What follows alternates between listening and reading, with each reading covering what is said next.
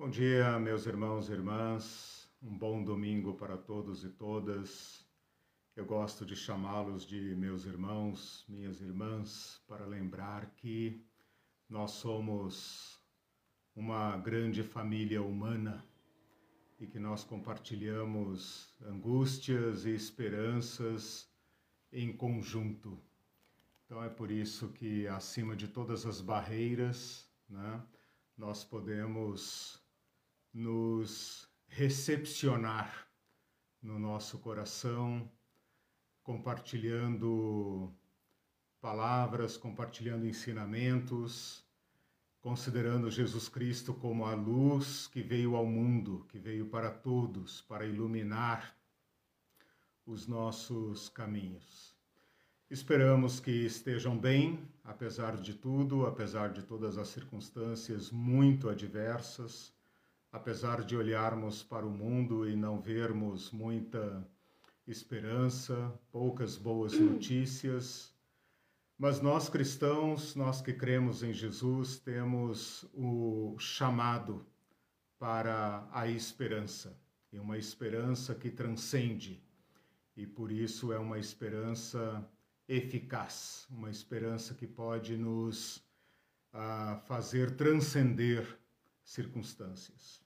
A pandemia não cede, continua fazendo muitas vítimas, uh, não dá sinais de que vai arrefecer. Se ela começa a, a passar, já vem notícias de outras ondas.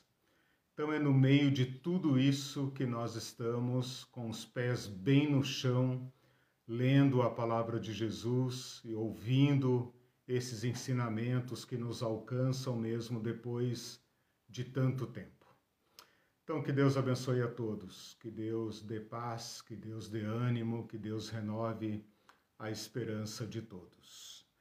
Meus queridos irmãos e irmãs, estamos estudando palavras de Jesus a respeito da generosidade. E generosidade é uma palavra ampla que nós estamos usando para nos referir a esta relação com pessoas e com bens. E a palavra de Jesus, como eu disse na última aula, baseado em Mateus 6, é uma palavra que nos ilumina, ilumina, desmascara nossa relação com pessoas e com bens, com a vida. Hoje eu quero dar continuidade ainda em Mateus, explorar mais essa palavra em Mateus, uh, que está em Mateus 19, versículo 16, mas está repetida também nos três evangelhos sinóticos. Evangelhos sinóticos é o nome que se dá a Mateus, Marcos e Lucas, menos João. Por quê? Porque Mateus, Marcos e Lucas seguem mais ou menos a mesma programação, a mesma ordem de descrição, a mesma, o mesmo método, e por isso eles podem ser vistos juntos. E é exatamente isso que significa a palavra sinóticos, ver juntos. Uh, vocês vão ver quando olharem a lição que eu vou depositar essa semana lá no site ebdonline.com.br que eu fiz exatamente uma comparação sinótica desse texto. Então, Mateus 19, 16, Marco 10, 17 e Lucas 18, 18. Tá? Não precisa anotar, porque eu vou ler apenas em Mateus. Quando você lê, você dá. Assim, é, é, eu vou me basear para quem estiver com a Bíblia ou querendo acompanhar, Mateus 19, 16. Uh, se a sua Bíblia for antiga como a minha, eu brinco boa como a minha, você já terá lá a referência para os outros evangelhos. Então não precisa se preocupar em anotar, porque normalmente as próprias Bíblias indicam que esse texto tem seus paralelos. Então, quando você ler em algum lugar Mateus 19 e paralelos, é isso que significa, os paralelos sinóticos. Bom, nós vamos estudar esse encontro aqui, o encontro de Jesus com o jovem rico, porque ele é uma aplicação prática daquilo que nós estudamos nas duas últimas aulas a respeito uh, da relação com posses, tanto para ricos como para pobres. Esse é um texto, você conhece a história? É aqui que está escrita aquela famosa palavra: é mais fácil passar um camelo pelo fundo da agulha do que um rico entrar no reino dos céus. Essa é uma palavra que a gente poderia classificar, eu ia falar categorizar, mesma coisa, classificar como uh, um incidente, um fato, no caso, um encontro, uh, um encontro que envolve um diálogo, um diálogo público entre Jesus e uma pessoa de fora do grupo, no caso, o jovem rico. E este encontro oportuniza um ensinamento de Jesus, né? Então, esse diálogo entre Jesus e o jovem rico, aqui uh, nenhum dos evangelhos diz qual é o seu nome, apenas o chama de jovem rico, uh, oportuniza um ensinamento uh, de Jesus a respeito da relação com pessoas e posses. Poderíamos também pensar, uh, a referência que eu estou estudando vai do versículo 16 ao 30, tá? 19, 16 ao 30. Poderíamos também pensar que esse texto engloba uh, duas classes de pessoas. Uma daqueles que se apegam aos bens e outras e outra classe daqueles que não se apegam aos bens. Então o jovem rico tipifica aqui aquele que ajunta tesouros na terra, aquele que serve a Mamon, que é escravo de Mamon, e o grupo dos discípulos, como ah, Pedro vai dizer lá no final, Senhor, nós deixamos tudo. Esse grupo representa aqueles que ajuntam tesouros nos céus e aqueles que servem a Deus.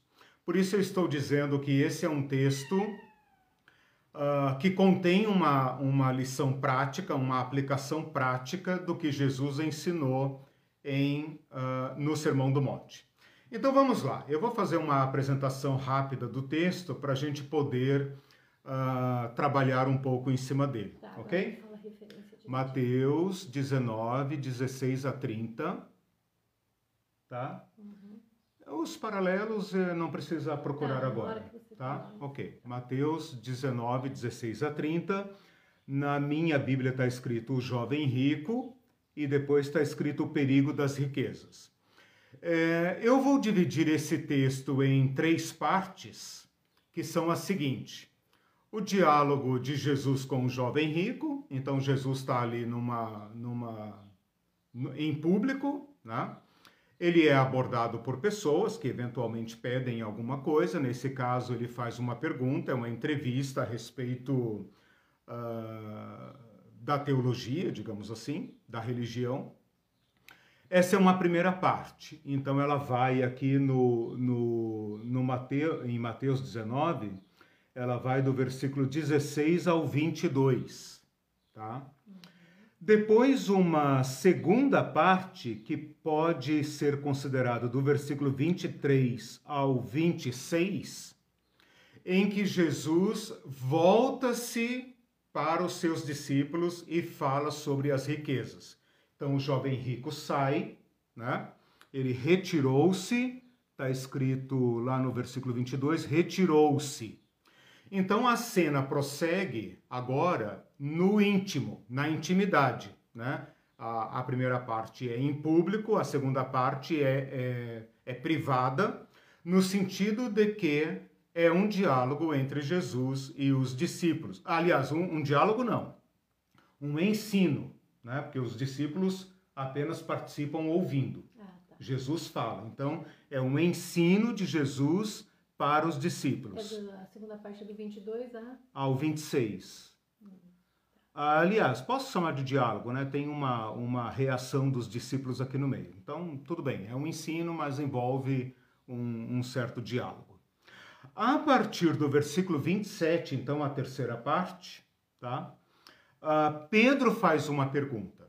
Então, nós temos uma pergunta da parte daquele que representa o primeiro grupo, a primeira classe de pessoas, um ensino de Jesus e agora uma pergunta. Então a terceira parte também vai começar com uma pergunta desta outra classe de pessoas, a classe de pessoas que segue Jesus, que vai do versículo 27, eu poderia dizer até o versículo 29, porque o versículo 30, embora pertença a essa perícope, ela faz uma dobradiça, ela faz uma conexão com a próxima parábola. Como eu não vou entrar na próxima parábola, né, eu vou deixar ela aí é, conectada ao texto por esse versículo 30, mas eu não vou entrar nessa parábola dos trabalhadores da vinha, que certamente, pelo menos na intenção de Mateus, está relacionada com o texto. Uhum. Então, a primeira coisa que eu fiz, eu dividi esse texto em três partes, tá? Um diálogo com o jovem rico, que representam as pessoas que entesouram na terra, uh, mediado, né, uma parte aí do meio, que é um ensino de Jesus, e agora, por último, um diálogo, uma, uma resposta a uma pergunta feita pelo outro grupo, tá? Então vamos lá. Eu fiz uma comparação aqui dos versículos, né? Uh, colocando Mateus, Marcos e Lucas em colunas. E isso é exatamente o significado da palavra sinótico. E eu vou observar para vocês na leitura, que normalmente a gente não faz, né? eu até é, incentivo vocês a fazerem, pega lá uma Bíblia online, copia e cola, né? E coloca em colunas uma do lado da outra, relaciona os versículos e vai comparando as diferenças, né? porque essa pesquisa nos ensina, aliás, no, nos, nos permite uma abordagem mais completa, mais rica do texto. Uh, bom, então todos os evangelhos começam com essa pergunta do menino, ou do jovem, aliás, né? Uh, o jovem, é, não tão jovem, porque ele fala, tenho observado desde a minha mocidade, né? então talvez um homem aí com menos de 30 anos, ele chega e pergunta para Jesus sobre a vida eterna. Mestre, que farei para herdar a vida eterna ou para conseguir a vida eterna, como está aqui em Mateus.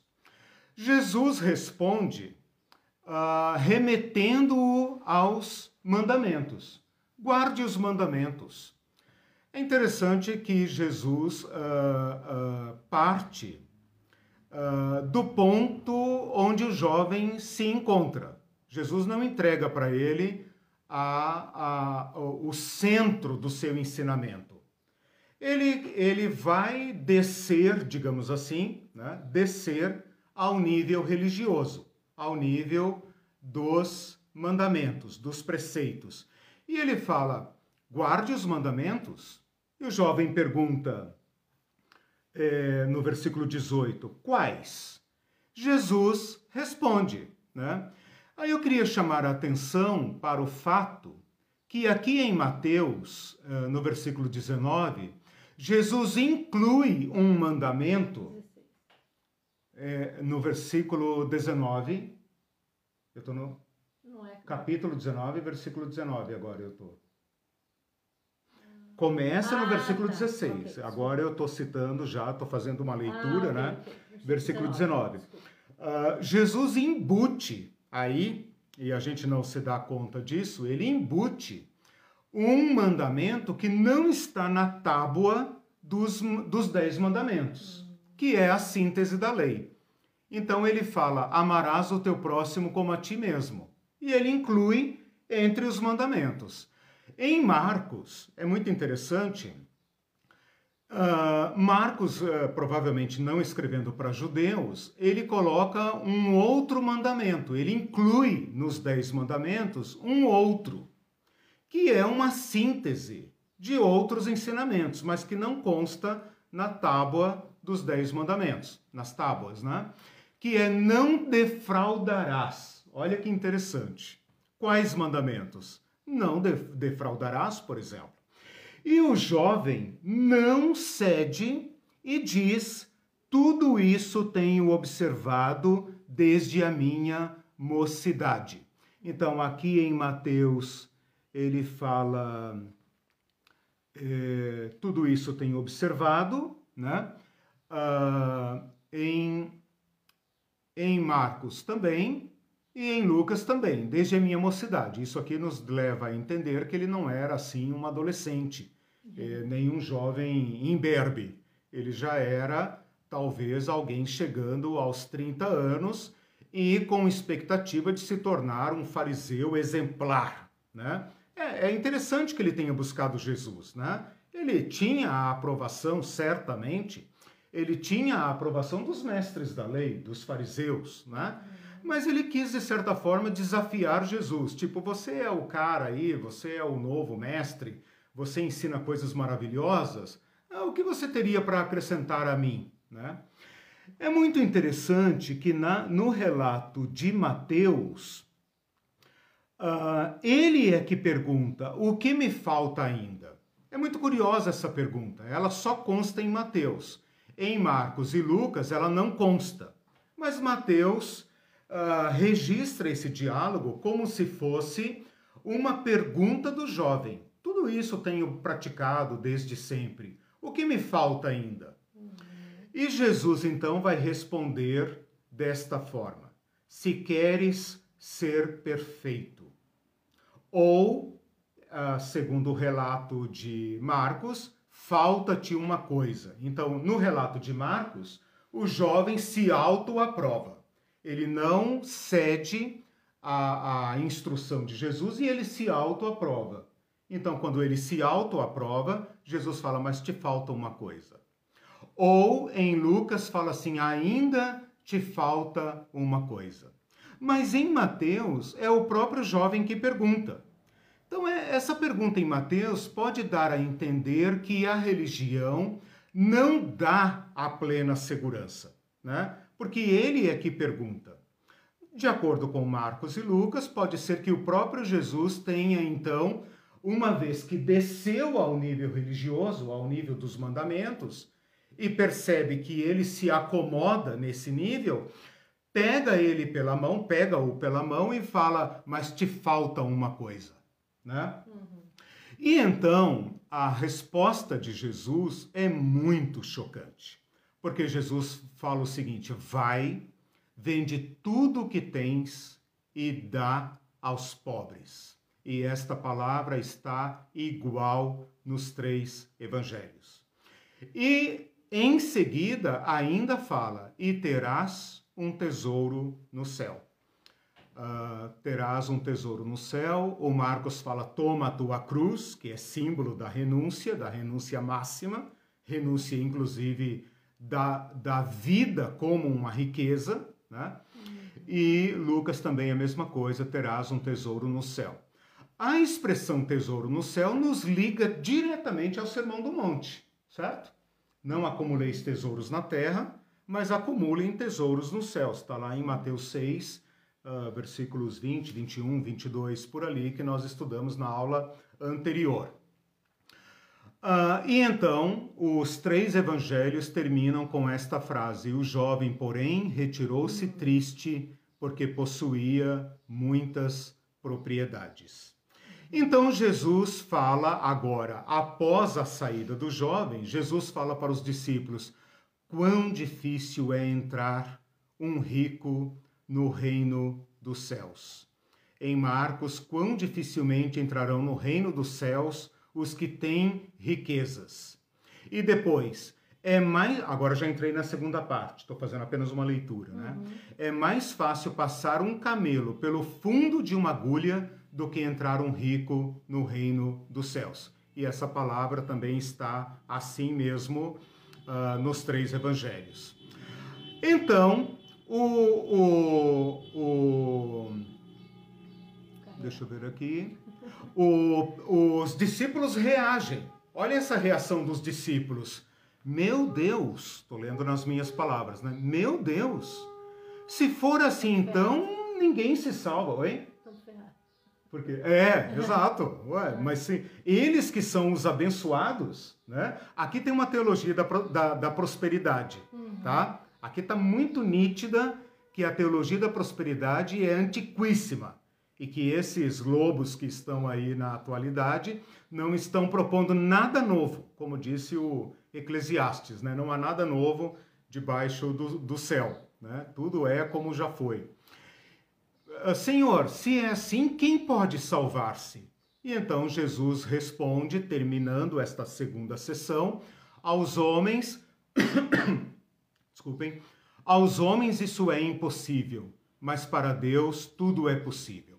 Então, isso também está assim nos três evangelhos, apenas Marcos uh, uh, é, fala uma forma estendida dizendo, mas não para Deus, porque para Deus todas as coisas são possíveis. A terceira parte vai começar com uma pergunta. E esta pergunta remete diretamente ao diálogo com o jovem porque Pedro fala em nome do grupo, não apenas dos doze, mas de todo o grupo que está viajando para Jerusalém com Jesus. Nós deixamos tudo e te seguimos. O que será de nós? Então veja, o jovem é chamado a deixar tudo, mas ele reage com tristeza. Uh, Pedro ouve isso junto com os discípulos, pergunta: Meu Deus, então quem pode se salvar? Porque provavelmente Pedro esperava uma recompensa. Jesus fala: não, não se preocupem com isso, isso é ação de Deus. E então Pedro pergunta: Senhor, nós deixamos tudo, como quem diz, nós fizemos o que o jovem uh, rico não quis fazer, e o Senhor falou que ele terá um tesouro. O que, que nós receberemos? Então, uh, Jesus dá uma pergunta longa em Mateus, que eu não vou tratar, que é a pergunta, a resposta está no versículo 28. Nesta minha exposição eu vou pular, ela só está em Mateus. Eu vou seguir então a ordem do relato conforme está em Marcos e Lucas. Quando Jesus diz o seguinte, eu vou fazer aqui uma leitura paralela uh, de Ma Mateus, Marcos e Lucas. Uh, em Mateus está assim: todo aquele que tiver deixado casas, ou irmãos, ou irmãs, ou pai, ou mãe, ou mulher, ou filhos, ou terras, por amor do meu nome, receberá cem vezes tanto e herdará a vida eterna. Em Marcos está assim: uh, ninguém há que tenha deixado casa, ou irmãos, ou irmãs, ou pai, ou mãe, ou mulher, ou filhos, ou campos por amor de mim e do Evangelho, Mateus fala por amor do meu nome, Marcos fala por amor de mim e do Evangelho, que não receba cem vezes tanto, e aqui vem uma extensão da fala de Mateus, porque Mateus fala apenas cem vezes tanto, e herdará a vida eterna. Marcos estende essa expressão para dizer que não receba cem vezes tanto já neste tempo, em casas, irmãos, irmãs e mães e filhos e campos, e acrescenta, só ele acrescenta, com perseguições, e no século futuro a vida eterna. Então, aquilo que está subentendido em Mateus, Marcos desdobra no século futuro século aqui no sentido da era, a era futura. E o Lucas também dá uma resposta intermediária entre Mateus e Lucas, né? Então Mateus dá uma resposta curta, Marcos dá uma resposta longa e Marco e Lucas uma resposta intermediária. Ele fala: ninguém há que tenha deixado casa ou pais ou irmãos ou mulher ou filhos pelo reino de Deus. Então é, Mateus falou mim, de mim, uh, meu nome. Marcos fala por amor de mim do Evangelho. Lucas adapta essa expressão para pelo reino de Deus. Que não haja de receber muito mais, não fala cem vezes, fala muito mais neste mundo. Então ele segue Marcos aqui, neste mundo. Não estou falando do futuro, não. Estou falando do céu, né? das ruas de ouro do céu. Né? E na idade vindoura, a vida eterna. Bom, esse é um texto, então, que está profundamente interconectado. Né? Ele começa com a pergunta do jovem pela vida eterna. Veja, o jovem que tem cem vezes mais, né? e não abre mão e quer a vida eterna. E os discípulos que perguntam: Senhor, nós deixamos tudo lá na Galileia, deixamos tudo lá em Cafarnaum, deixamos o barco, as casas, deixamos tudo lá, a parentela toda. Estamos nessa aventura aí contigo, em direção a Jerusalém. E, e nós? Né? E nós que já botamos o pezinho na estrada? E Jesus fala: Eu garanto para vocês que nenhum daqueles que tiver deixado algo e aqui esse algo está resumido entre relações com pessoas e relações econômicas, relação com bens, eh, produtividade, terra, campo, né? subsistência, que não receberá nesta agora imediatamente cem vezes mais ou muito mais do que aquilo que você deixou agora já e no futuro a vida eterna. Então vocês percebem, um jovem que possui cem vezes mais que quer a vida eterna. Jesus fala, não é possível. E este outro grupo que deixou tudo, Jesus fala, vocês receberão cem vezes mais e a vida eterna. Né? Então, a gente, se a gente colocar esses dois grupos em paralelo, a gente vai perceber diversas lições. Né? Que o tesouro nos céus uh, se materializa já aqui na nossa vida uh, como abundância, como plenitude coletiva, generalizada. E, além disso, dá acesso à vida eterna. O acesso que o jovem não teve ah, o acesso que era ao jovem tão impossível quanto um camelão passar pelo fundo de uma agulhinha. Então esse é o texto, tá? Coloquei aí todos os, os detalhes na mesa e agora então passo a fazer a análise uh, que nos importa nesse texto. Né? Qual é a lição de Jesus uh, nesse texto? Tudo bem?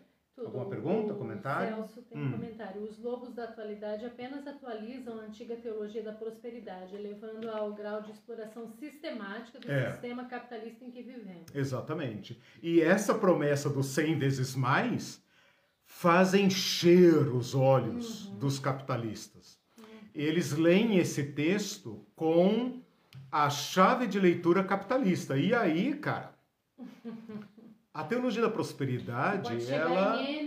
A teologia da prosperidade é, é lida, lida, é, lida com os olhos de cifrões, né? Uhum. Os, os, cifrões nos olhos, como o tio Patinhas. Ela é um investimento maravilhoso. estão aí os grandes ultra, mega power, né? Líderes da teologia da prosperidade que não cedem, né? Eles conseguiram converter as palavras de Jesus num negócio, e um negócio altamente lucrativo. Né? Então é o capitalismo piorado, porque o capitalismo, por, por, por sua própria natureza, ele é secularista, ele é materialista. Né? Uh, esses dias eu ouvi o relato de alguém que entrou no alto nível dos negócios do mundo, que o cara falou para ele, cara, você quer entrar nisso? Então mata a sua consciência. Se você ficar cheio de dedos aqui, cheio de pudores e tal, você não cresce nesse negócio. Então, primeira coisa, mata a sua consciência. Esquece. Exatamente, é o pacto com o diabo que é. a sabedoria popular fala, né? Então, você conseguir associar o capitalismo às crenças religiosas é o mega ultra power golpe uh, é, é, digamos, a. Acho que deu para entender, né? é... O Guilherme Falcão disse: Bem-aventurados os que têm fome e sede de justiça, porque eles serão fartos. Bem-aventurados os misericordiosos, Exato. porque eles alcançarão misericórdia. Exato. A, a lógica é, é, a lógica é outra. Por isso que eu estou falando, tem que tirar a chave, a chave errada para ler esse texto e colocar a chave do reino de Deus aqui. Né? O jovem está perguntando pela vida eterna, ou seja, ele pretende alcançar o prêmio de Deus ele pretende alcançar o prêmio máximo, uh, máximo como sendo a culminância dessa sua escalada. E essa sua escalada está aprovada pela religião dos seus dias. Ele é, digamos assim, aquele homem modelo. Sabe aquele homem modelo da igreja que é vendido na comunidade como sendo: olha o fulano, né?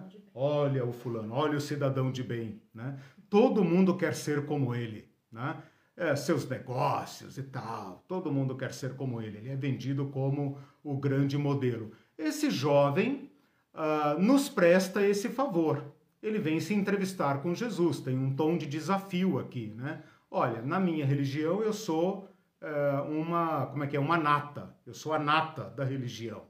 O que o senhor aí teria para me acrescentar? Vamos ver se o senhor tem alguma coisa. Né? Esses mandamentos do amor ao próximo é a síntese da lei, isso vai ficar muito claro nos evangelhos, né? Amarás o Senhor teu Deus de todo o teu coração e amarás o teu próximo como a ti mesmo. Jesus coloca isto aqui. E o não defraudar, que Marcos fala, seria suficiente para o jovem bater a mão no peito e dizer: Ó oh, mestre, eu tenho defraudado muita gente. Porque, meus irmãos, aqui tem dois problemas graves que nos acertam diretamente. A religião produz vaidade. Toda religião, toda vida religiosa que se baseia em práticas ritualísticas, legalísticas, baseadas no estereótipo baseado nesse modelo que pode ser visto pelos homens, este modelo, esta prática, não é suficiente para tocar o coração. Este jovem uh, pergunta para Jesus aqui o que me falta. Ele não se deu conta, ele fala: tudo isso tenho observado desde a minha mocidade. Ou seja, eu estou no caminho da minha religião. E eu não sou um religioso nominal. Eu não sou um religioso desses que vão na sinagoga de vez em quando, que vai fazendo como dá. Não! Este jovem deveria com certeza praticar os preceitos da religião, entre os quais a prática do dízimo, com certeza absoluta, ele não teria a aprovação do, do, do, dos rabinos, dos fariseus, se ele não desse o dízimo, se ele não praticasse as purificações, se ele não guardasse o sábado, se ele não fosse um religioso modelo. Então percebam que a sua prática religiosa produz orgulho por um lado, vaidade, né? e por outro lado, produz insensibilidade, cegueira. A sua prática religiosa o impede de ter acesso à vida eterna. E este é o maior perigo da religião. E quando eu digo religião, meus irmãos e minhas irmãs, eu não estou falando dos descrentes. Eu estou falando de mim e de você e das nossas igrejas a prática religiosa produz orgulho, produz cegueira, produz insensibilidade. E isso nos torna maus, insensíveis. Lembra de Jesus falando: ah, os, os olhos são a luz do corpo. Né? Nós não vemos claramente e estas práticas religiosas não apenas são insuficientes para nos dar acesso à vida eterna. Pior do que isso, elas nos impedem. Este jovem é descrito como rico. E não há possibilidade de ser rico no mundo de Jesus a não ser tomando propriedades dos camponeses. Ponto. Então, esse jovem, porque veja, de acordo com a lei, se ele de fato guardasse a lei, ele teria chegado para Jesus dizendo: Senhor, eu não consigo cumprir a lei. É impossível cumprir a lei.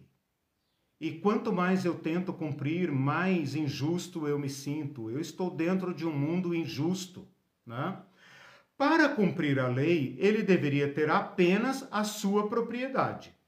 Eventualmente, uma propriedade penhorada. Eventualmente, uma propriedade penhorada, aguardando o ano da remissão, o ano da, uh, do jubileu, o ano do perdão. Se ele tem muitas propriedades, como está escrito ali, retirou-se triste por ser dono de muitas propriedades, um homem jovem, portanto com menos de 30 anos, só poderia ser dono de muitas propriedades se ele fosse um agiota, ou seja, ele tinha algum recurso, né?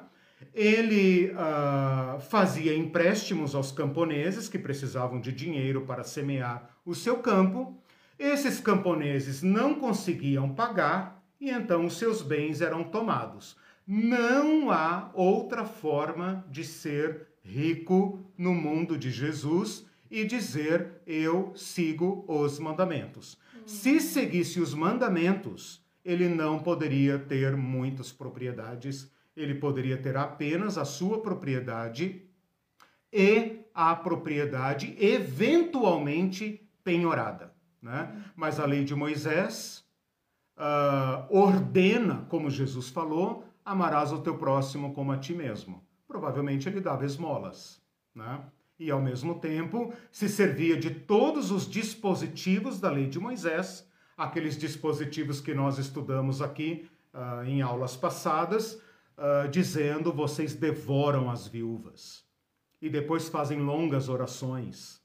E assim se tornam réus, né? porque no seu prato tem rapina, no seu prato tem corrupção, tem roubo. Vocês estão comendo a comida dos pobres. A gente pode encarar esse diálogo aqui já como uma deterioração do sistema. Com certeza, com certeza. Todas as normas. Sim. Uma corrupção Veja, total isso já ficou claro que o mundo de Jesus estava completamente distorcido em relação à lei de Moisés. Hum. Né?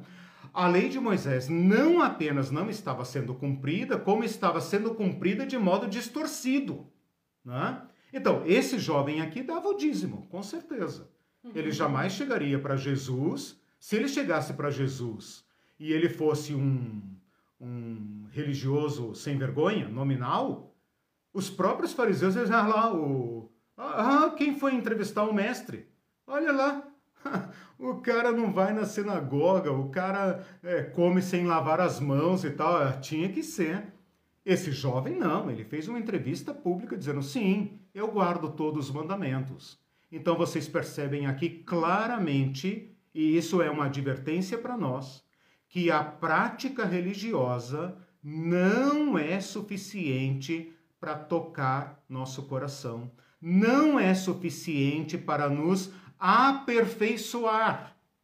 Porque a palavra de Jesus aqui para ele, é, deixa eu ver se esta expressão está nos três evangelhos. Uh, deixa eu só fazer aqui uma rápida comparação. Uh, se queres ser perfeito. Não, só Mateus fala. Se queres ser perfeito. Os outros evangelhos falam: falta-te uma coisa, ainda te falta uma coisa. Essa palavra perfeito é, nos chama a atenção porque lá em, no Sermão do Monte, em Mateus capítulo 5, versículo 48, deixa eu ver aqui, 48, lá no Sermão do Monte, Jesus fala assim: sejam vocês perfeitos, como perfeito é o vosso Pai Celeste. Uhum. Eu queria chamar a atenção para essa palavra perfeito, porque ela pode nos levar a uma frustração. Né? Ah, o, o, Lucas, que escreve para o mundo gentílico, ah, escreve esse texto do perfeito lá no Sermão do Monte, ele repete esse texto em Lucas 6,36, que é o paralelo do Sermão do Monte, em Lucas, eu vou estudar esse texto com vocês. Uh, ele repete essa palavra dizendo: sejam misericordiosos, como misericordioso é o vosso Pai Celeste. Então, se a gente colocar esses dois textos em paralelo, uh, Mateus dizendo: sejam perfeitos, como perfeito é o vosso Pai Celeste, e, e Lucas do outro lado: sejam misericordiosos, como misericordioso é o vosso Pai Celeste, a que conclusão nós chegamos? Que a palavra perfeito é igual à misericórdia que a perfeição, aqui Jesus, aqui Mateus, né? vou dizer Mateus, que é uma palavra dele, uh, a perfeição que ele quer dizer aqui é perfeição no sentido do amor. Por isso a lei se resume no amor e por isso o novo mandamento de Jesus se refere ao amor. A palavra perfeito aqui, isso também vale a pena chamar a atenção, a palavra grega aqui para perfeito é teleios, que vem de um substantivo, é, aliás, que vem de uma raiz, telos, que significa alvo, meta. Olha que interessante. O jovem está numa escalada dizendo: Que farei para herdar a vida eterna? Jesus desce aonde ele se encontra e fala: Cumpre os mandamentos. O jovem fala: Já cumpro. Então Jesus fala: se você quer alcançar o seu objetivo, né? Eu posso fazer esse entendimento aqui, porque a palavra perfeito não é perfeito no sentido estético. O, os judeus não tinham uma noção de estética como os gregos. Os gregos usavam essa palavra no sentido estético, não no sentido moral, mas no sentido estético.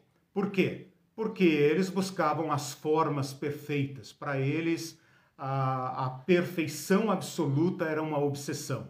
Para os judeus, não. Os judeus nunca se dedicaram à arte, porque eles eram proibidos de fazer escultura, né? Então a arte plástica, a arte, ela nunca foi uma, um dom, um desenvolvimento, pelo menos da cultura antiga dos judeus. E também no sentido moral, não era uh, uh, considerado um atributo é, humano. O ser humano tinha que constantemente se justificar diante de Deus, pedir perdão, se arrepender, fazer expiação. Então a palavra perfeito aqui tem um sentido judaico, não o sentido estético, hum. nem o sentido moral, o sentido da compaixão. O sentido da compaixão. Deu para entender esse pensamento? Sim. Ok. Deixa eu só terminar aqui. A tristeza do jovem prova que ele serve a mamão. Então, uhum. isso aqui nos. Uh, por isso que eu falei que é uma aplicação prática do Sermão do Monte, uh, uma demonstração prática daquilo que Jesus falou em Mateus 6, 24. Não podem servir a Deus e as riquezas. Esse jovem tentou. Ele tentou. E a religião permitiu. Permitiu ao ponto de ele achar que, na sua tenra idade, ele era um sucesso. Um sucesso religioso hum. e um sucesso econômico social. Sendo enganado, né? Sendo enganado religião. pela religião. Esse é, é, o X da questão. Hum. Esse é o ponto. E essa tristeza dele prova para nós que não é possível. Que esta prática religiosa não uh, se aperfeiçoa, não aperfeiçoa ninguém na compaixão. A compaixão é outro caminho. E estas práticas religiosas, quando muito, podem mostrar apenas o quão distante nós estamos da compaixão. Então, aquele irmão uh, que dá o dízimo desde as moedas do porquinho, filho de crente exemplar. Meu pai me dava 10 real, 10 real, 10 real e eu dizimava um lá no cultinho infantil, o garoto exemplar. Muito bom, não há nada de errado nisso. só que isto não leva à misericórdia. Esta criança vai ver necessitados, se os pais permitirem, né? Ela vai ver necessitados e vai chegar um ponto em que ela vai dizer: a minha justiça não basta. A minha justiça é injusta. A minha, a minha prática da justiça promove injustiça. Ela agrava a injustiça. Você tem na igreja uma réplica do mundo. Né? Você tem uma, uma elite riquíssima né? e uma massa de operários. E eles não se importam, mesmo praticando a justiça. Aliás, não tem, né? Porque a elite da igreja se reúne em igrejas adequadas para a elite, né? E a igreja dos pobres se reúnem em castas diferentes, né? Uhum. Então a igreja acaba sendo um retrato piorado da pirâmide social, né? Porque oxalá a gente colocasse a pobreza diante da riqueza para mostrar quão injusta a nossa religião é. O Celso diz: quando a religião produz vaidade, Deus passa a ser mero acréscimo estereotipado Exato. na vida do religioso. Exato. Ou seja, o sujeito indefectível religiosamente diz na cara dura que Deus tem. Exato. É, que Deus tem porque as obras materiais testificam do sucesso, do Exato. mérito dele. Não, desculpa é, dizem na cara dura que tem Deus, eu inverti, porque as obras materiais testificam do sucesso Isso, do mérito dele. Então é, perfeito. É, são as premissas do capitalismo levadas ao a teologia. A teologia. É, uma teologia Só adaptada. que isso é, já está tão, vou dizer, incrustado Sim. que é difícil é, primeiro perceber uhum, e depois uhum, reagir contra, uhum. porque é um sistema ela corresponde ao nosso coração. Né? Nós temos que perceber isso. As doutrinas, essas doutrinas aí, né, que o Celso lembrou muito bem, elas correspondem ao nosso coração. Elas tiram de nós essa tristeza. O jovem retirou-se triste. A teologia da prosperidade. Mas é porque ele foi ela... por Jesus. Né? Então, mas, mas, hoje nós não somos enfrentados. Não. É, mas é aí que eu quero chegar. A teologia da prosperidade, hum. Ela remove o incômodo, uhum. ela remove o transtorno. Uhum. Como se Jesus falasse: Ô oh, meu amigo, vem cá, era só uma brincadeira. É só uma brincadeira. Seja muito bem-vindo. Seja muito bem-vindo. Dá o dízimo aqui no nosso grupo, né? Uhum. E boa. Nós podemos usar sua casa, como ponto de passagem, você pode reservar um cômodo, né? Você pode doar uma das suas tantas propriedades para o reino de Deus, né? Então, gente, esses textos do evangelho mostram para nós, apesar de como a Irene falou, estar tão incrustado, porque corresponde às nossas ambições, né? Uhum. Mostram quão maligno é este joio que legitima, que normaliza a nossa visão dos bens como bênção. Eu vou chegar nisso uh, relacionando a tristeza do jovem com a surpresa dos discípulos. Então vamos em frente aqui. O provérbio, agora eu já estou no versículo 23. É mais fácil passar um camelo pelo fundo de uma agulha do que entrar um rico no reino dos céus. Ah, desnecessário dizer que Jesus usou aqui uma hipérbole. O que é uma hipérbole? Né? Uma figura de linguagem é, absurda.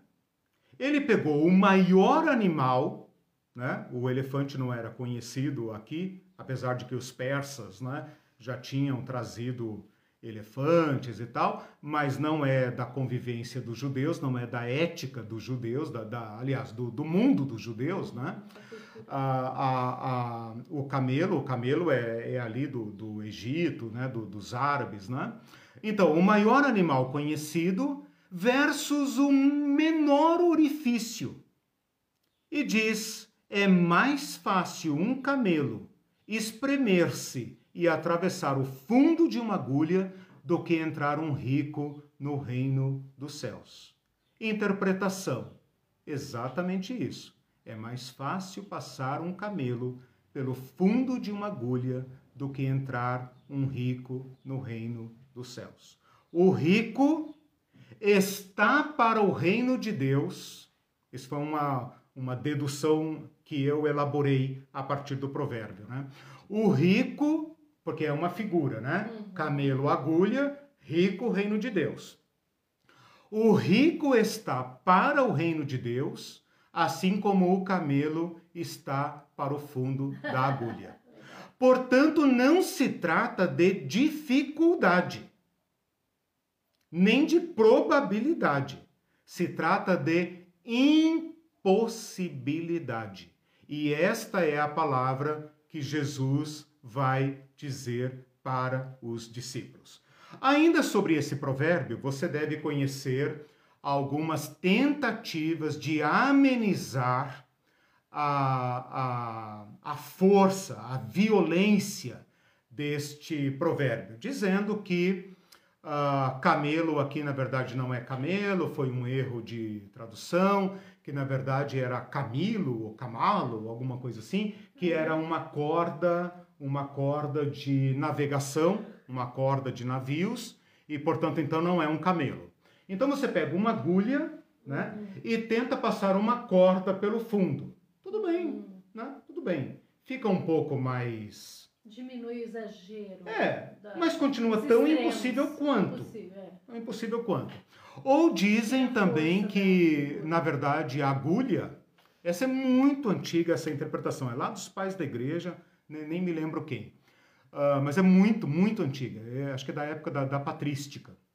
Ou dos rabinos. Não, da, da patrística. Os rabinos também conhecem esse provérbio em outras versões, mas é da época da patrística, uh, falar que agulha, na verdade, não é um, um, uma agulha, mas era o nome que se dava a uma portinhola da alfândega, né, em que o camelo tinha, o camelo não conseguia entrar carregado, ele tinha que se esvaziar completamente para então entrar no fundo da agulha.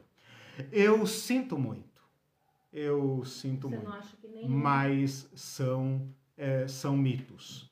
Essas interpretações são fake. Aí, aí, né? São fake. De fato, Jesus quis dizer camelo mesmo e agulha mesmo. Mas se você quiser tentar outras formas, né? Quiser passar uma corda pelo fundo da agulha, então pode tentar, né? Mas de fato, uh, o camelo não passa pelo fundo de uma agulha. O que Jesus está querendo dizer aqui é que nossa relação com bens decide nossa relação com o reino de Deus. E que a acumulação de bens afeta de tal forma a nossa prática da justiça, lembra da aula passada? Busquem o reino de Deus e a sua justiça que torna impossível uma pessoa que pratica a acumulação de riquezas entrar no reino de Deus. Os ricos se excluem do reino de Deus. E não adianta dourar a pílula. Não adianta dizer, ah, mas é o amor ao dinheiro, não é o dinheiro em si. A questão é que o dinheiro exige dinheiro. Ele tem o poder de rivalizar com Deus. E a menos que nós enfrentemos este ídolo, nossa experiência do reino de Deus está comprometida e nós nos desqualificamos para adentrar para herdar o reino de Deus. A reação dos discípulos nos coloca em linha com os comentários do Celso ali e outros. Senhor, se é assim, quem pode ser salvo? Os discípulos demonstram aqui estar seduzidos. Apesar de seguirem a Jesus, eles estão seduzidos pela religião dos judeus, segundo a qual os pobres eram culpados da sua pró própria pobreza. já tinha né? pensamento. Era como é que é riqueza, riqueza culposa, né? Pobreza é riqueza culposa, né? Os pobres eram culpados da sua própria pobreza. Eles eram pobres porque eles carregavam algum tipo de maldição, eles tinham desobedecido algum item da lei, eles não cumpriam os preceitos, eles não observavam a lei de Moisés como os escribas tinham mandado. E aqueles homens ricos, aqueles homens prósperos, eram pessoas abençoadas por Deus, eram pessoas exemplares, eram pessoas que praticavam a lei de Deus e cumpriam todos os mandamentos. E esse jovem então encarna esse modelo exemplar da religião. Quando Jesus diz que esse jovem está para o reino de Deus como um camelo está para o fundo de uma agulha, os discípulos caem para trás e dizem: Senhor, nós reputamos esse homem como o crente exemplar. Hum. Como o Senhor pode dizer que ele está perdido? E nós? E nós, pobres galileus, que temos que pescar hoje para comer amanhã, temos que pescar hoje para comer hoje. Todo dia lançamos nossa rede naquele, naquele marzinho da Galileia para ter com o que comer. E nós, então, que somos reputados ímpios, judeus impuros, porque se nós observarmos a lei de acordo com os rabinos, nós vamos passar fome. Se a gente cumprir todas as regras, nós vamos perecer. Nós somos considerados cristãos de segunda classe, segundo essa casta de Jerusalém. Jesus responde desta forma.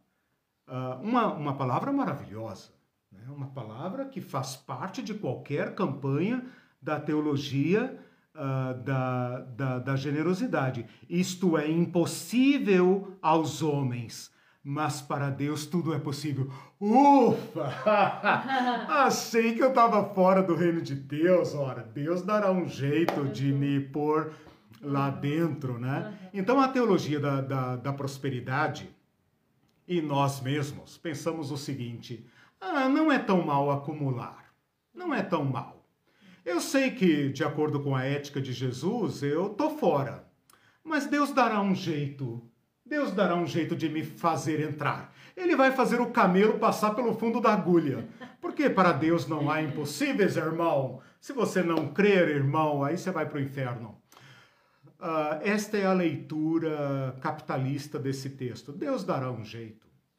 Deus dará um jeito. Eu sei que meu amor ao dinheiro me desqualifica, que meu amor ao dinheiro me torna um crápula, que para fazer negócios e para enriquecer eu sou obrigado a meter a mão na sujeira e sujar minha consciência. Não tem problema. Deus dará um jeito. Eu sinto muito. Eu quero propor a interpretação correta desse texto. E para mim, ela é central na compreensão desta perícope. Jesus quer dizer o seguinte: é impossível vencer o amor às riquezas, mas Deus pode libertá-los disso. É impossível. É impossível romper o culto a Mamon. Como a Irene falou, nós estamos tão incrustados, isso está tão incrustado em nós, que nós somos capazes de odiar no nosso coração, de amaldiçoar até a, a quinta geração quem tentar interferir na nossa posse com os bens.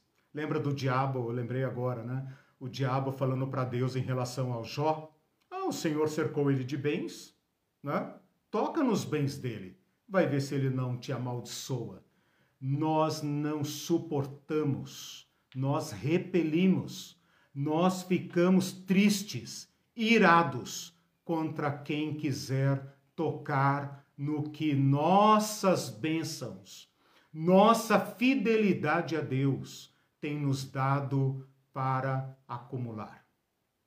A interpretação correta desse texto é a seguinte: Deus pode nos libertar do amor às riquezas.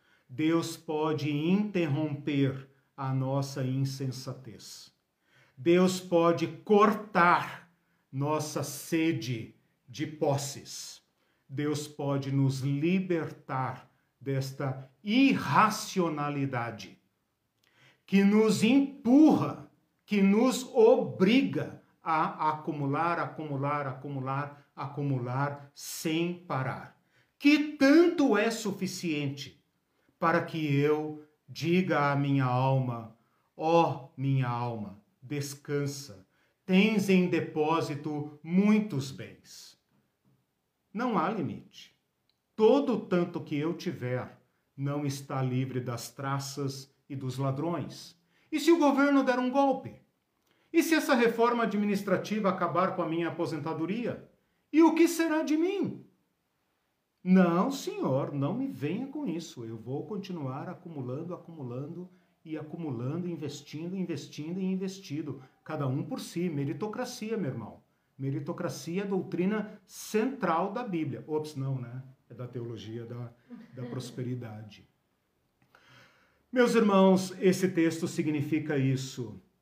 Jesus está falando, eu sei que o coração de vocês está nos barcos lá da Galileia. Ou que vocês esperam botar a mão naquela bufunfa que está lá no templo. Eu sei porque vocês estão me seguindo. Vocês deixaram aqueles barquinhos lá na, no mar da Galileia porque vocês têm em vista altos postos em Jerusalém. Vocês sabem quanto ouro, quanta prata tem em Jerusalém. É por isso que vocês estão me seguindo.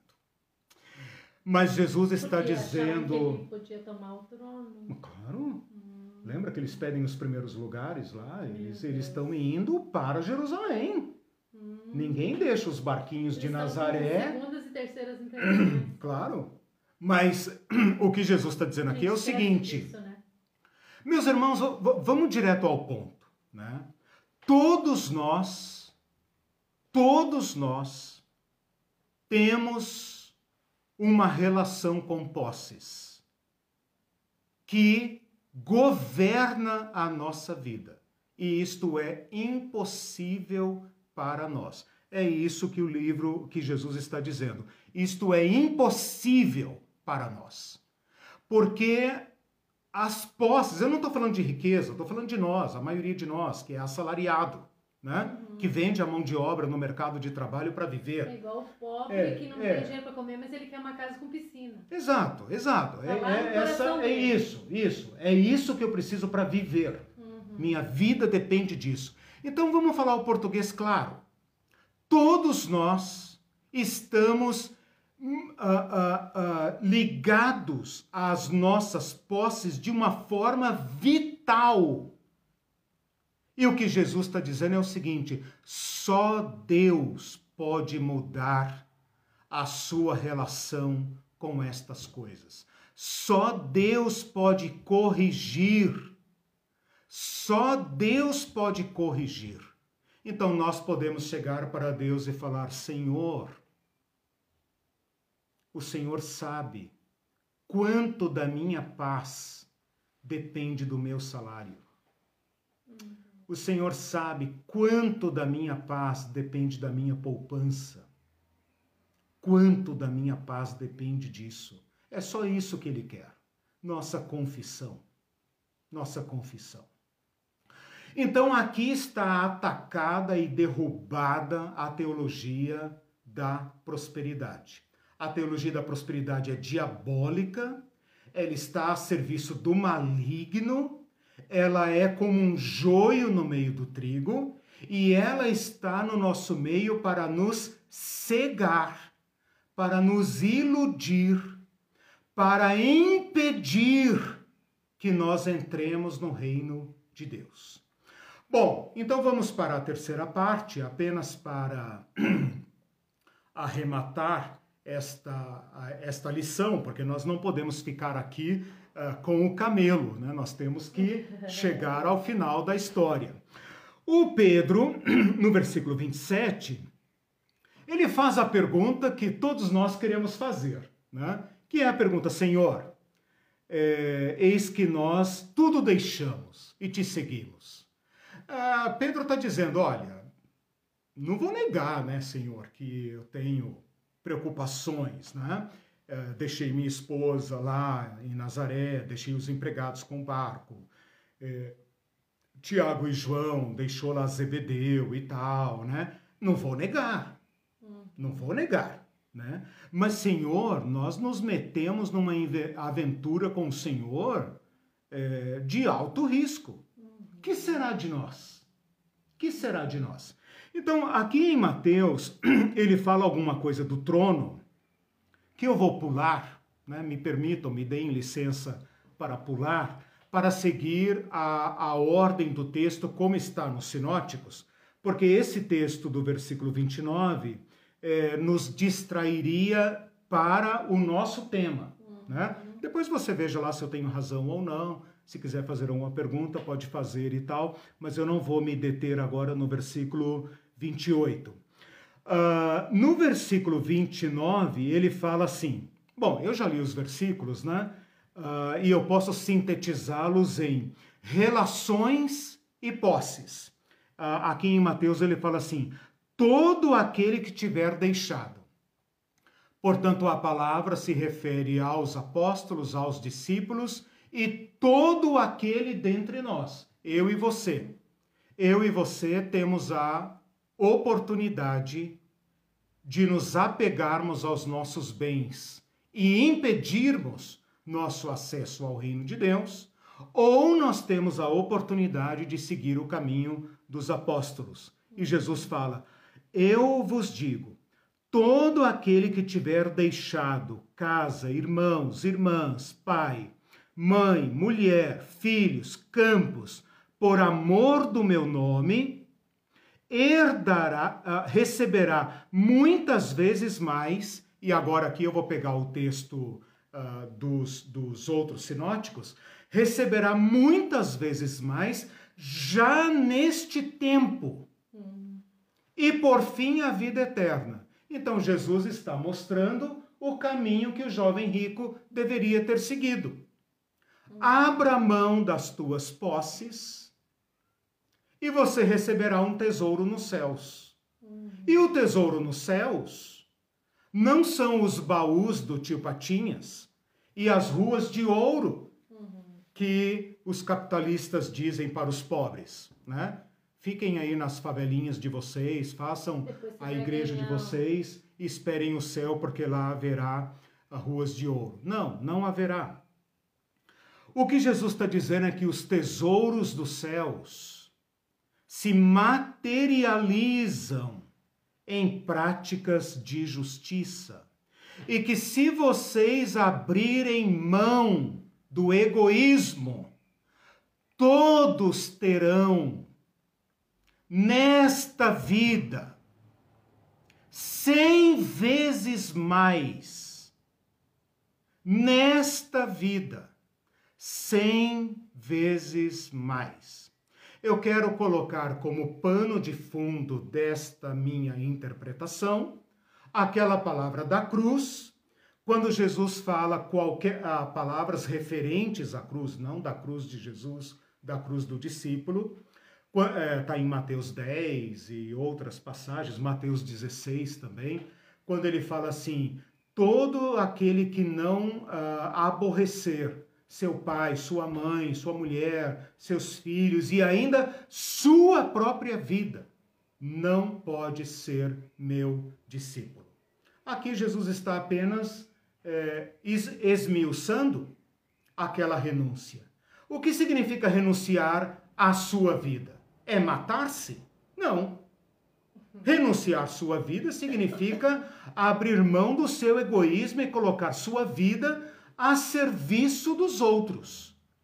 Jesus aqui está nos dizendo que o reino de Deus, a justiça do reino de Deus, é de uma ordem tal que as hierarquias e as estruturas devem ser ceder agora a uma nova lógica em que até as reuniões, as reuniões não, as relações patriarcais, a abandonar pai, abandonar mãe, abandonar esposa, abandonar filho, está tocando as relações patriarcais, aonde se dão as relações de domínio e de posse e de acumulação. Se vocês ah, cederem a essas redes, a essas estruturas e abraçarem a comunidade, vocês receberão na comunidade muitas mães, muitos irmãos, muitas irmãs, muitas casas, muitos campos, muitos celeiros, muito trigo, muito pão, muitas vestes, já nesta vida. E Marcos vai dizer: com perseguição. Aí o crente da teologia da prosperidade fala: tá vendo? Cristofobia. Não, cara pálida. Eu tenho todo o direito de interpretar esta perseguição no contexto. Eu tenho todo o direito de interpretar aquela perseguição dentro do contexto, porque é assim que eu aprendi a fazer exegese bíblica.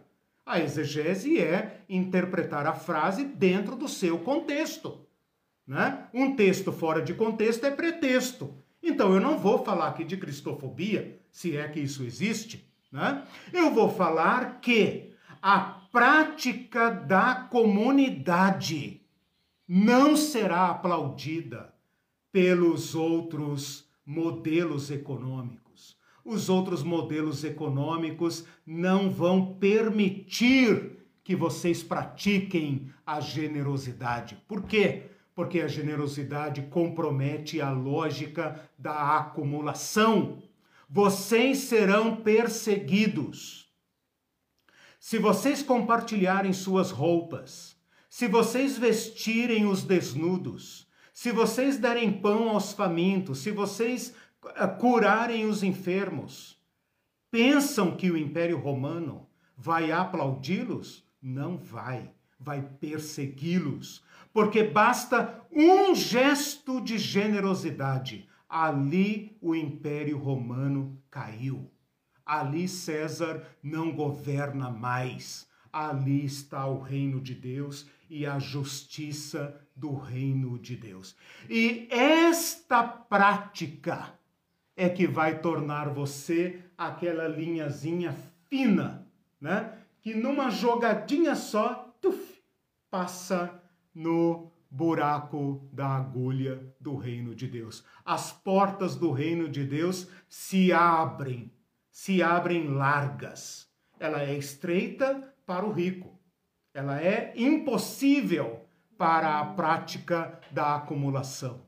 Mas para aqueles que aceitam o reino de Deus, a lógica do reino de Deus, as portas dos céus estão escancaradas. Porque não se entra no reino dos céus sozinho. O egoísmo não leva ao reino de Deus. No reino de Deus nós só entraremos com nossos irmãos, com nossos pequeninos, com aqueles que nós socorremos, porque esta é a justiça do reino de Deus. Então eu queria apenas concluir a minha fala para abrir para vocês dizendo o seguinte: este receber cem vezes mais não é o céu e não é bênção espiritual, é uma família, é coisa, são coisas concretas, são bens.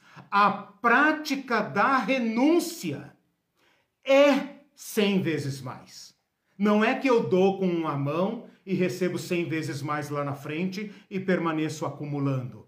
Essa cem vezes mais não é para você consumir, não é para você guardar nos seus celeiros egoísticos daquele rico insensato, ó oh, estúpido, idiota. Essa noite você vai morrer. E para quem ficará os teus celeiros gigantescos? Esse cem vezes mais é o que está na comunidade. Na comunidade onde ninguém tem sobra e ninguém tem falta. Argumento final. Para demonstrar o meu argumento. Né? Tem que matar a cobra e mostrar o pau. Onde foi que isto se cumpriu? Vou deixar aqui esta pergunta. Os discípulos estão seguindo a Jesus. Eles estão dizendo: Senhor, se os ricos estão fora, Jesus fala: Isso é impossível para vocês, eu sei. Mas para Deus tudo é possível. E qualquer de vocês que tiver deixado terá cem vezes mais. Serão perseguidos por isso, mas terão cem vezes mais. E ainda o acesso é, é, franco ao reino dos céus. Quando vocês piscarem, já estarão vivendo o reino dos céus, como Paulo diz num abrir e fechar de olhos. Quando vocês virem, vocês já verão que é o reino de Deus. Onde isto se cumpriu? Na Bíblia. Eu deixo a pergunta. Comentários, perguntas, Sim. reclamações, contestações. É, o Thales disse: falta muito dessa leitura simples, esclarecedora e cheia do Espírito Santo nas EBDs por aí afora. Amém. E o Celso disse, teve até um pastor famoso do Toma Lá da Cá, mas hum, toma, é. disse isso, se eu decidir que você morre hoje, você ah, morre hoje. Exemplo de que a teologia da prosperidade é do maligno. E é violenta. Nossa, ela é violenta. sim, sim, ela está querendo, ela tá querendo dizer, não ouse me questionar. Uhum. Não ouse. Aí você vê a violência, né? Como que a acumulação produz violência. Tipo, não entende do negócio, não se meta. Uhum. Né? Teve outro, teve outro também que falou, né? Não toque no ungido do Senhor, deixa lá entre ele e Deus, não se meta. Né? Uhum. O Bebeto disse: Eu acredito que desde a perspectiva de Jesus de Nazaré, próspero é aquele que é liberto para partilhar. Exatamente. Quando doamos, profanamos mamon. Sim, amém. Aí estão cem vezes mais a fartura. Porque se a gente ler esse texto com a ótica capitalista, a gente vai pensar, puxa vida, então a gente tem que ser to... nós temos que ser todos mendigos, né? O São Francisco de Assis então é o único que entrou no reino dos céus. Mas é isso que o Bebeto falou, a libertação das posses. Libertação para para subverter Mamon, perfeito. Ali aonde Mamon é subvertido, aonde Mamon é aborrecido, odiado, ali está o reino de Deus. Então, nossas comunidades são chamadas a isso. Nossas comunidades devem ser lugares de igualdade social. O, o grito do pobre entre nossas comunidades cristãs é um insulto aos céus como disse lá o João Dias de Araújo, né? Que estou fazendo se sou cristão, né? E o clamor do pobre insulta aos céus. E a gente canta esse hino, né? Canta o hino, claro. Não não? Mas é, com um olhinho cheio de cifrão. Né? é a cegueira, né? Eu falei aqui, as pessoas têm falado muito esses dias sobre cegueira, né? Eu tenho pensado também muito sobre a cegueira. Jesus fala muito sobre a cegueira. Cuidado se a sua teologia se o ensino da sua EBD, como Thales falou, não está te tornando cego, insensível, não está construindo uh, muros que te impeçam de entrar no reino dos céus. Se isso estiver acontecendo, uh, tome o reino de Deus violentamente. Rompa violentamente com esse sistema. Por quê? Porque as garras desse sistema são, são ferozes e ele precisa ser enfrentado como um demônio, como uma doutrina de demônio, como Paulo falou. Então, muito cuidado com isso. Nós não estamos falando Deus dará um jeito. Porque o que nossas igrejas estão nos ensinando é isso. Ah, não se preocupe, irmão, Deus dará um jeito. Deus dará um jeito. No é, final vai dar tudo certo, nós nos veremos lá no céu e tal. Cuidado. Deus Muito dá um cuidado. igual brasileiro. É, o, o, a obra impossível aqui é libertar-nos das nossas posses. O Ismael está assistindo. Hum, Ismael, opa, meu irmão. Ele disse: nossa relação com os bens decide nossa relação com Deus. Bateu claro, palma, acho que você falou isso. Claro. E... Com Deus e com o próximo, né? Sim, porque veja, Mamon é a única divindade que rivaliza com Deus. Olha como Jesus foi cirúrgico aí, né? Sim, é necessário desprender-se para ter a Cristo como único Senhor. E ele diz também: uhum. Deus pode nos libertar do amor à riqueza, Isso. como a citação que você falou. Isso. Deus pode nos libertar dessa irracionalidade. Quanto da Isso. minha paz depende da minha poupança forte? Isso, amigo. Isso. Isso. E das nossas relações. Não se esqueçam que aqui estão nossas relações. Né? Porque as nossas unidades familiares, mais agora no mundo urbano é, industrial, muito mais agora, as famílias se tornaram verdadeiras ilhas. E Jesus está dizendo: perto do reino de Deus, até isso tem que ser relativizado. Você é meu irmão, minha mãe, minha irmã. Só não tem aqui o meu pai. Porque o reino de Deus não é para ter muitos pais, é para ter um único pai. Olha o chute que Jesus deu aqui no patriarcado. É, né? Ele é. fala de mãe, vocês terão muitas mães, mas ele não menciona o pai. Estranho, né? para nós passa batido. Passa batido. Mas para uma cultura patriarcal, eles estavam assim: o pai, o pai. Ele vai falar do pai. Não, ele não falou. Porque vocês têm um único pai, o pai do céu. Então, o patriarcado, que é, digamos, a, a lógica da acumulação, né? É essa unidade familiar que é a, a, o centro econômico da injustiça diante do reino de Deus, até ela cai. Até ela é obrigada a ceder. Eu não vou olhar apenas para minha família. Eu não vou ver apenas o pão do meu filho. Eu tenho que pensar também no outro. Ele também é meu irmão. Ela também é minha mãe, né? A doutora Ivete disse, até hoje a meritocracia coloca a pobreza como acomodação ou preguiça. Sim, você é culpado. A teologia da, da, da prosperidade sacralizou isso entre nós. Tem pessoas que não querem sequer orar. Os fariseus, pelo menos, oravam pelos pobres. A, a, o, o, povo de hoje amaldiçoa os pobres de uma maneira que eles não querem sequer orar. Né? Tipo, ah, o pobre que se vira, ele deve estar tá aí porque tem que acertar alguma coisa com Deus. Uhum, né? Sim. E o Bebeto falou, isso é literal, deve ser sobre a porta, né? E o buraco da agulha. Sim, legal. É. E o Celso, muito da culpa do homem decaído, do Éden, tem contribuição seminal do capitalismo. Bem que a gente não pode falar de capitalismo, mas ele está transportando os. Sim. Não, a lógica. Ah, completou não? Não. Tá. É, é a sacada de se apropriar de questões chaves da religião cristã uhum. para reerguer Uhum. O homem decaído pelo trabalho duro, pela acumulação que expressa uhum. um sucesso. Uhum. Interessante pensamento. Ah, o trabalho como sendo castigo, como sendo penoso, né?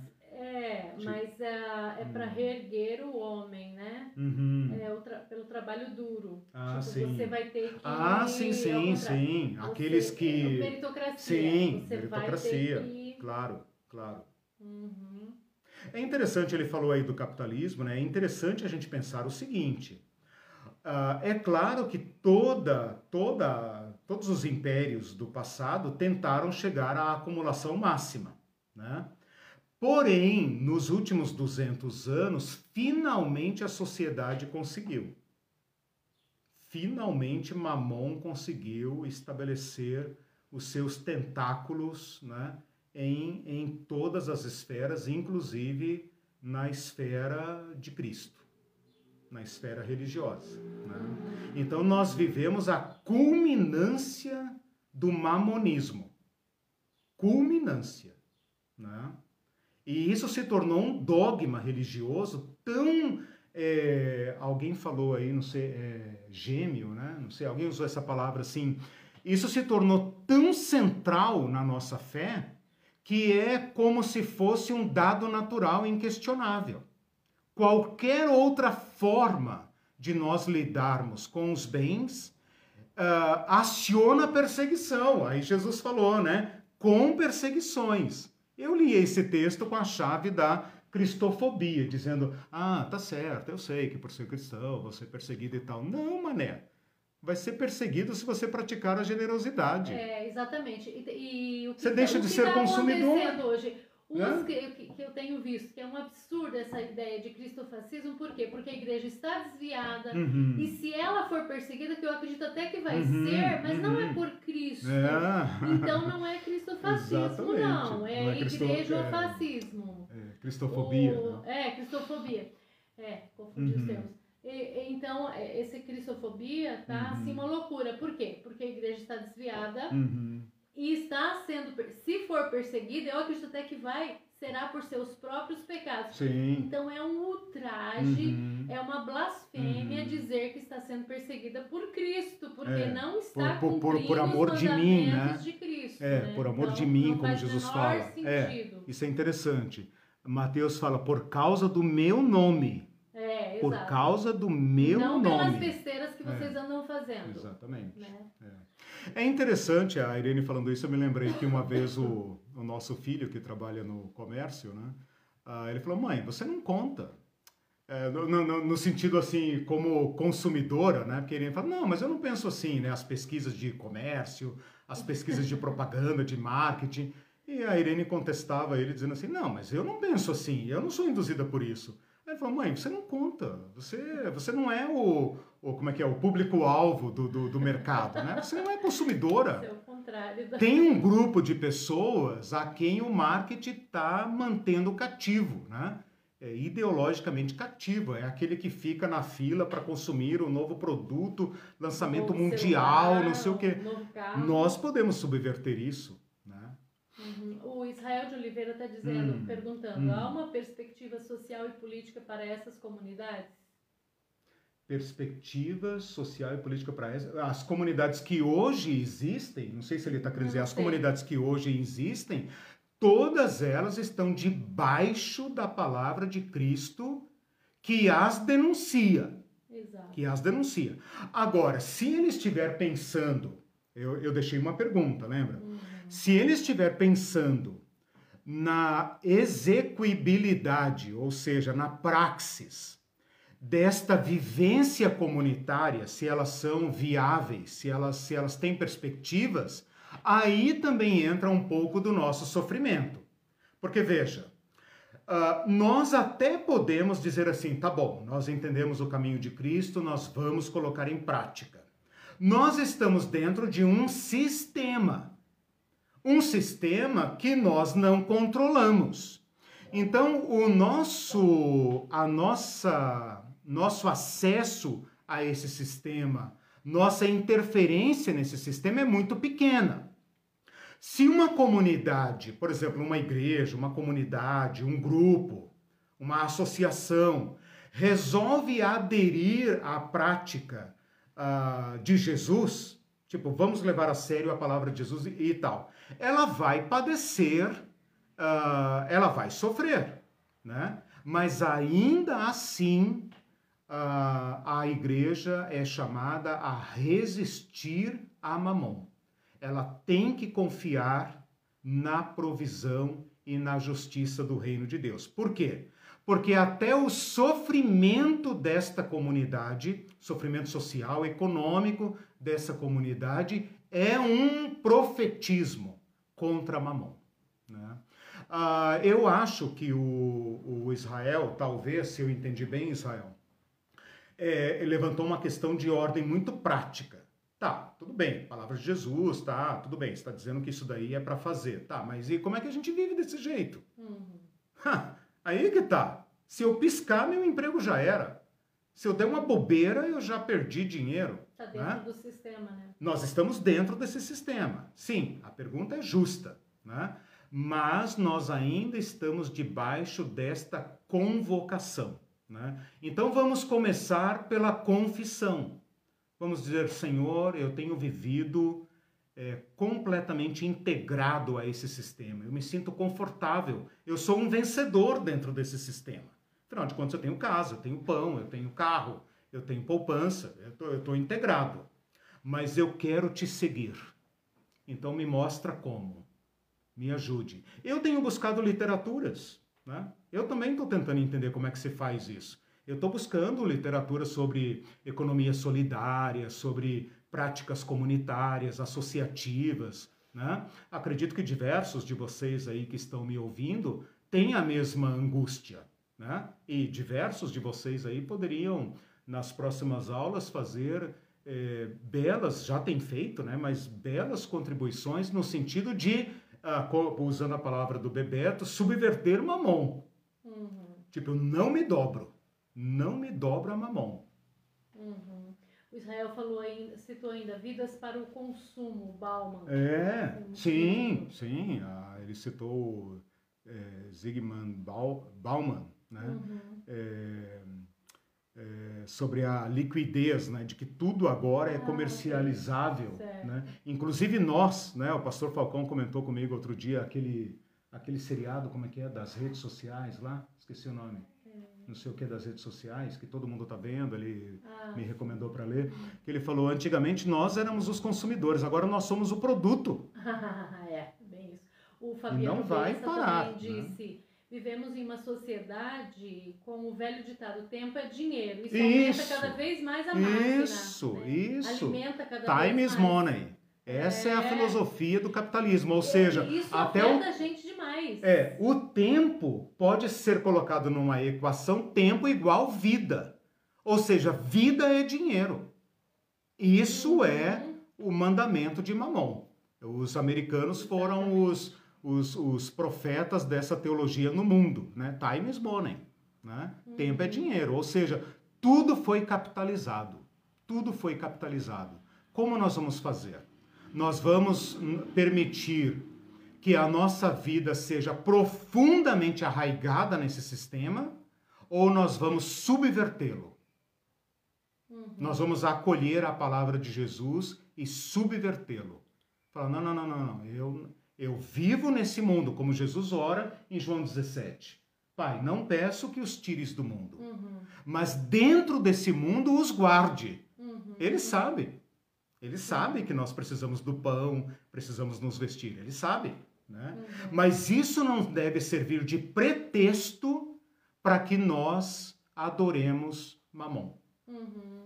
É, o Fabiano Bessa é, falou o nome do filme é Dilemas nas, isso, nas redes. Isso, obrigado. E o, e o Celso também falou uhum. das redes. Ele falou que o mamonismo é tão crítico que o auge da acumulação está no mundo virtual. É. As gigantes do capital são sim, redes sociais. A sim. contradição já está no nome rede social, quando sabemos que é rede capital. Exato. Que encampa tudo, Exato. até as novas formas de acumular da acumulação por uhum. parte dos lobos religiosos. Uhum.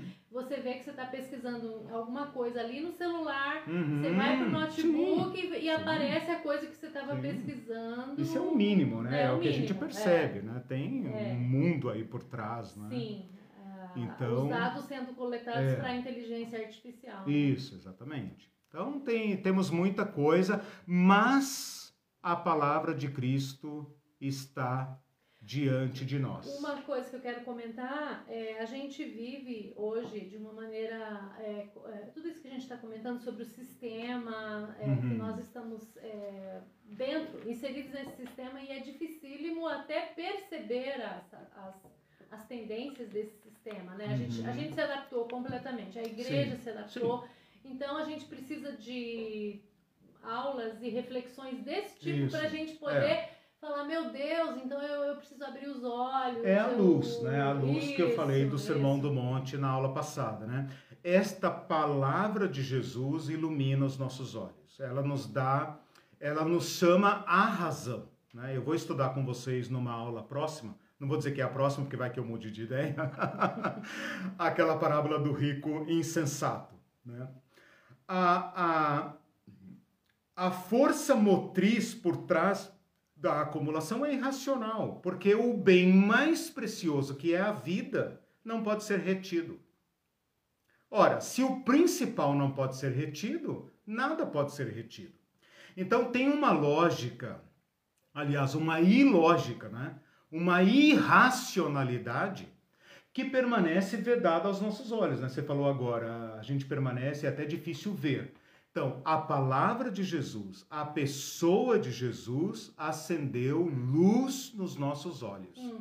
Ela nos permite ver o que de fato é importante, o que é menos importante, o que é secundário, o que é descartável. Né? Uhum. Se a gente começar, pelo menos, a mudar nossa relação de consumo, né? Uhum. se a gente atenuar nosso consumo, nossa, nossa produção de lixo, de resíduo, né? Uhum. se a gente começar a repartir, esqueça o dízimo se, é, é, a lógica do dízimo é que tem que ser recuperada. Se a gente começar a praticar justiça, não esmola, porque a esmola não toca a estrutura, né? Eu queria apenas fazer aqui a resposta da pergunta que eu deixei, e com isso eu estou propondo uma chave de interpretação que, se alguém usa, eu não estou sabendo. Então, a, a, até prova em contrário, é elaborada por esse que vos fala, que é a seguinte: ao invés de ficarmos tentando entender o que Jesus falou num texto é, difícil, polêmico, né? Polêmico significa no, sobre o qual há debate. Uhum. Eu proponho uma chave de leitura baseada no prime na primeira audiência a primeira audiência. O que, que é a primeira audiência? Não é o que o Celso está pensando, no, doutor Ivete, né? A primeira audiência é aqueles que primeiro ouviram. Como esses que primeiro ouviram a palavra de Jesus a colocaram em prática. O modo como eles a colocaram em prática é uma chave de leitura para a gente entender o que Jesus falou.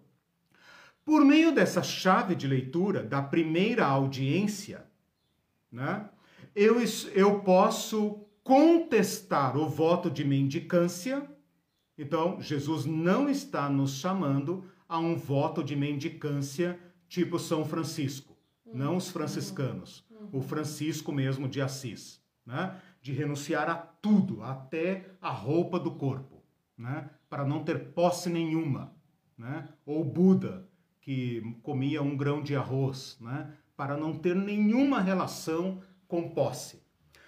Então, os discípulos, que são a primeira audiência, afastam de nós esta interpretação do voto da mendicância. Não significa que não esteja proibido, mas não é isso que Jesus quis dizer. Por que não é isso que Jesus quis dizer? Porque os discípulos não fizeram isso. Então, essa é a chave de leitura da primeira audiência. O que eles fizeram? E aí eu respondo a pergunta que eu deixei no ar. Uhum. A comunidade de Jerusalém. Assim que o Espírito Santo desceu e fez o que era impossível, ato imediato, ato imediato da comunidade primitiva é aquilo que está escrito em Atos 2:42 e Atos 4, bolinha, uh, que descreve enfaticamente, com termos pleonásticos. Ou seja, Lucas exagera na linguagem para não deixar dúvida de que aquela comunidade experimentou a abundância e que aqueles migrantes em Jerusalém tiveram cem vezes mais, porque tudo era de todos, porque ninguém passava fome porque ninguém dizia algo, isso é meu. Não, problema teu. Isso é meu, comprei com meu dinheiro. Ora, vai orar, né? Não, nada é exclusivo, tudo está disponível para a comunidade de modo que ninguém tinha falta alguma. Então, onde isso se cumpriu? Nas igrejas primitivas. Uhum. A obra do Espírito fez aquilo que ninguém poderia fazer e pode fazer em nós também, pode corrigir em qualquer de nós a nossa relação com bens, nossa ansiedade, nossa angústia, porque a gente sabe que vem uma crise brutal uh, pela frente, é inevitável já, né? Vem uma crise brutal, o mundo inteiro vai entrar em recessão, sem saída, e todos nós seremos é, impelidos à avareza, à cobiça e à acumulação, porque nós queremos salvar a própria pele. Uhum. O Espírito Santo, o revelador de Cristo, pode nos libertar e nos manter generosos e mostrar para o mundo como é que se produz abundância. Nós já estamos. É, eu quero só ler um comentário. Pode, a gente está falando dessa é, enfrentar mamon e isso às vezes se revela em pequenos gestos sim, mesmos. Às vezes a gente não pode ir contra o sistema. Sim. Mas, por exemplo, ela citou alguns exemplos aqui. Muito bom falar em economia solidária, sim. distribuição de Quem tá citando? Ai, a doutora Ivete. Ah, que lindo, sabia. Muito, ela é muito eu pensei, com eu isso, pensei né? na senhora quando eu falei das experiências. Eu estava pensando na senhora. Muito bom falar em economia também. solidária, distribuição de sementes e alimentos, cultivar Isso. cada metro quadrado Isso. de terra e eu diria Isso. mais, não só metro quadrado, eu diria vasos. centímetros e, quadrados. Centímetros quadrados e proteger as nascentes de água, colocar vasos nas ombreiras das janelas, onde bate sol, cultivar ervas. Isso não é evi denunciar. Evitar os industrializados Exato. o máximo Exato. possível. Exato. Tudo isso a, a questão da vida. Talvez a gente pode até citar, fazer uma uhum. lista de coisas, de pequenas ações uhum. de vida sustentável, sim, né? Sim. Ah, afasta um pouquinho para a tua esquerda essas latinhas que vocês ah. estão vendo. Para sua esquerda, não. Uhum. Essas latinhas que vocês estão vendo, elas são latinhas de milho verde, latinhas de coisas que podem servir de.